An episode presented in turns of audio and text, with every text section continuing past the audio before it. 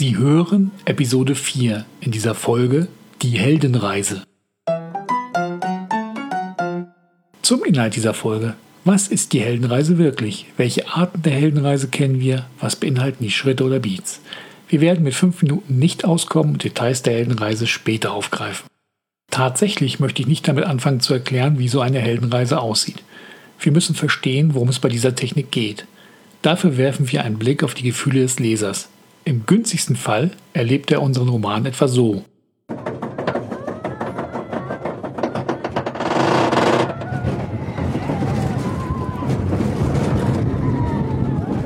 Der Leser erlebt mit unserem Helden oder aus den Augen unseres Helden ein Abenteuer, was ihn emotional mitreißt.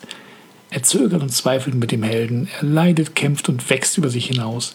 Der Leser legt unser Buch aus den Händen und ist an ihm gewachsen, genau wie unser Held an seiner Veränderung, die er in unserer Geschichte durchlebt hat. Ein Traum, den Leser auf so eine Reise zu schicken. Ich als Autor in Ausbildung muss das unbedingt lernen. Obwohl ich bin jetzt nicht sicher, ob man die Heldenreise kennen muss. Sie ist aus der Analyse emotional funktionierender Werke entstanden. Hat ein Autor eine natürliche Begabung, so ein Werk zu schreiben, enthält dieses Elemente der Heldenreise, ob er sie kennt oder nicht. Die Heldenreise ist einfach der Umkehrschluss. Wir wissen, ein Roman funktioniert auf der emotionalen Ebene unter gewissen Voraussetzungen. Das lässt den Schluss zu, wende ich dieses Schema an, schaffe ich gezielt diese Voraussetzungen, funktioniert mein Roman. Die Heldenreise zeigt uns den sicheren Weg und bietet so eine Schablone, die alle wichtigen Aspekte abdeckt und die Erwartungen des Lesers erfüllt. Es gibt so viele Varianten der Heldenreise, wie es Autoren gibt. Jeder, der diesen Quasi-Standard verwendet, meint, die Schritte in seinen eigenen Worten wiedergeben zu müssen. Ob das nun passiert, weil wir eine Copyright-Verletzung fürchten oder unsere Kreativität ein Ventil sucht. Tatsächlich gibt es drei Urformen, die sich in allen Ableitungen wiederfinden. Die älteste Form der Heldenreise rührt aus einer Analyse der Mythologie. Warum funktionieren diese uralten Geschichten? Gibt es einen grundsätzlichen Aufbau? Damit hat sich ein Herr Campbell beschäftigt. Diese 17 Schritte liefert eine sichere Bauanleitung für Helden der Antike. Wir Autoren bringen genug Transferleistung, auch moderne Geschichten darauf basierend zu schreiben. Wir können diese Transferleistung bringen, müssen es aber nicht.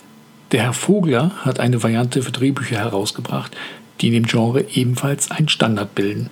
Es sind nur noch zwölf Schritte und viele der in der Mythologie verwendeten Metaphern sind bereits übersetzt. Für uns der geläufigste und damit passendste Standard dürfte der BS2, das Blake Snyder Beat Sheet sein – es basiert auf der Drei-Akte-Struktur und verwendet 15 oder 16 Schritte, hier Beats genannt. Dieses Modell schauen wir uns etwas genauer an. Das Drei-Akte-Modell stammt aus der Filmdramaturgie. Was es da sonst so gibt, sprengt hier etwas den Rahmen. Das machen wir in einer anderen Folge. Der erste Akt beinhaltet Eröffnungsbild, Entwicklung, Thema, Katalysator, Zweifel. Ich sollte dazu eine Erklärung liefern. Es wird also leider etwas theoretisch. Das Eröffnungsbild ist eine Momentaufnahme. Es zeigt die gegenwärtige Welt des Helden mit all ihren Schwächen und Problemen. Die Entwicklung ist wie das Eröffnungsbild ebenfalls eine Momentaufnahme. Allerdings zeigt sie für einen kurzen Augenblick, wie diese Welt sein könnte. Durch diesen Kontrast ergibt sich die Notwendigkeit einer Veränderung. Also das Eröffnungsbild zeigt, wie es ist und die Entwicklung, wie es sein könnte. Das Thema wiederum wird durch das Eröffnungsbild und die Entwicklung definiert. Wir haben gezeigt, was die Welt ist und was sie sein könnte. Um alles, was dazwischen liegt, dreht sich die Geschichte. Dabei wird dem Leser die Fallhöhe, also das Risiko bewusst und es entsteht bereits eine gewisse Spannung. Der Katalysator ist eine kritische Stelle, denn mit ihr steht und fällt die Glaubwürdigkeit. Wenn der Held die Bürde auf sich nimmt, seine Welt zu verändern, gibt es dafür einen handfesten Grund. Je höher die Fallhöhe, also wenn es zum Beispiel um sein Leben und das seiner Familie geht, je wichtiger ist die Glaubwürdigkeit des Katalysators. Der Katalysator treibt den Helden in die Geschichte und das muss der Leser glauben können. Wieso kommen ausgerechnet jetzt die Zweifel? Angenommen, das Eröffnungsbild ist gelungen und der Leser hat die unerträgliche Situation vor Augen. Der Held allerdings ist in diese Welt hineingewachsen und hält sie oft für das Maß aller Dinge. Der Leser versteht durch das Bild der Entwicklung das Thema, also die Misslichkeit der Lage. Er erkennt die Fallhöhe, also den nötigen Einsatz.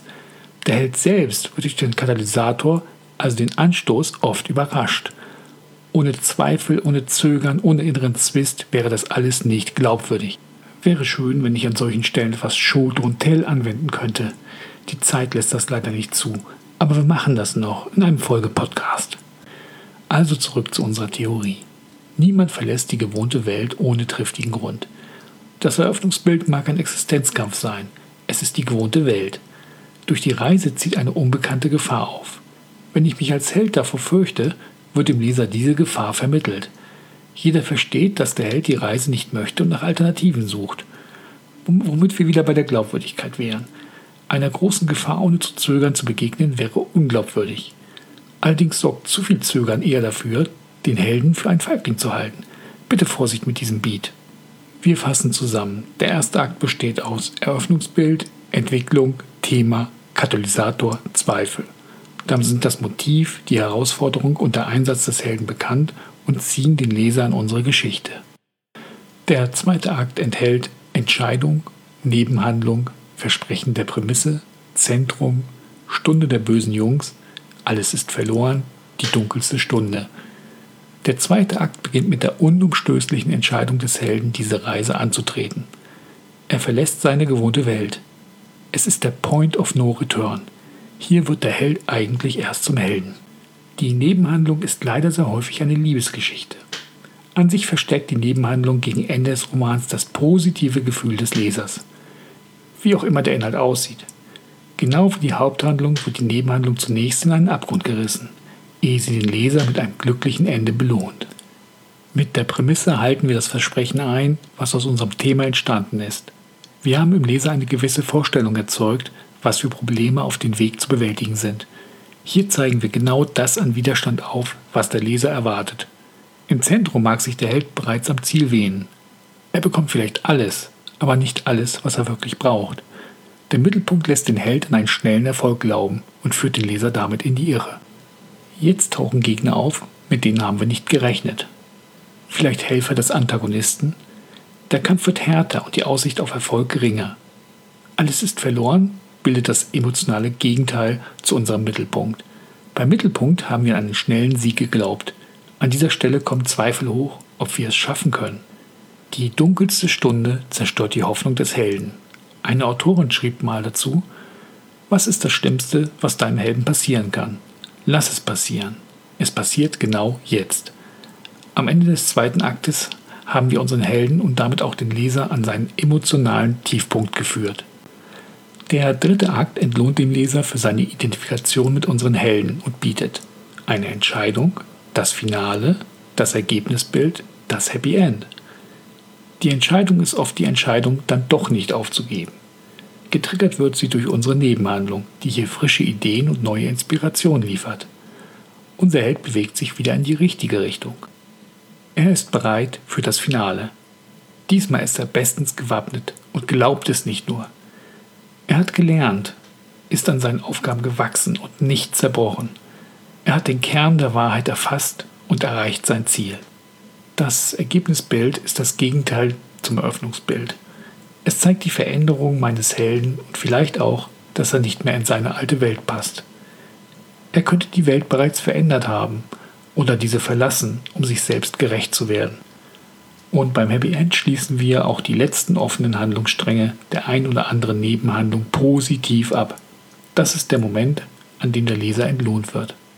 Von daher ist es hier erlaubt, einen Regenbogen an den nächsten zu hängen. Eine schöne Variante, die Heldenreise nach Blake Snyder. Wie gesagt, es gibt andere. Häufig wird die Heldenreise an einer echten Reise festgemacht. Die einzelnen Beats lassen sich leicht darauf projizieren. Sie ist aber in ihrer Bedeutung nicht so zu interpretieren und deshalb habe ich bei meiner Erklärung Abstand davon genommen. Man spricht von auf den Weg machen der alten und der neuen Welt. Mit dem Weg ist die persönliche Entwicklung gemeint, die der Held hoffentlich mit dem Leser teilt. Die alte und neue Welt sind einfach Momentaufnahmen von dem, was ist und dem, was sein sollte. Es sind häufig einfach Lebensumstände, die sich ändern müssen. Und jede Veränderung bedeutet Bewegung. Wir machen uns auf eine Reise. Das ist eine Metapher. Diesmal liefere ich keine Beispiele. Viele Romane mit einer emotionalen Ebene halten sich an die Heldenreise. Ich müsste ganze Romane vorlesen, um Beispiele zu liefern. Was die einzelnen Beats betrifft, hier waren es 16, gibt es unzählige Varianten mit Erklärungen. Ich wollte keine neue liefern. Machen wir nur nicht den Fehler, eine Reise in der Heldenreise zu sehen. Es ist eine persönliche Entwicklung und das ist tatsächlich wie im Leben. Keine Bewegung, keine Veränderung, keine Reise. Manche Menschen wollen sich gar nicht verändern, manche trauen sich nicht. Aber wenn wir uns auf die Reise machen, haben wir immer gute Gründe dafür. Ein kleiner Ausblick. Da dieser Teil sehr theoretisch war, möchte ich nächstes Mal ausschließlich über die Praxis sprechen. Wir machen eine Folge Handwerk, also Schreibtipps. Dafür kann ich dann Beispiele geben, ohne ganze Bücher vorlesen zu müssen. Ich hoffe, die viele Theorie hat Sie nicht abgeschreckt. Da müssen wir zu Anfang einmal durch. Das gilt ganz besonders für Autoren in Ausbildung, also für mich. Eines noch zur Heldenreise. Sie ist etwas, was zu den Schreibvorbereitungen gehört. Besonders beim Plotten ist sie eine Methode, die Beachtung findet. Eines unserer Werkzeuge. Auf die Thematik Plot gehe ich noch intensiv ein. Erst einmal wünsche ich viel Spaß beim Schreiben. Sie hörten den Podcast Autor in Ausbildung, Episode 4, die Heldenreise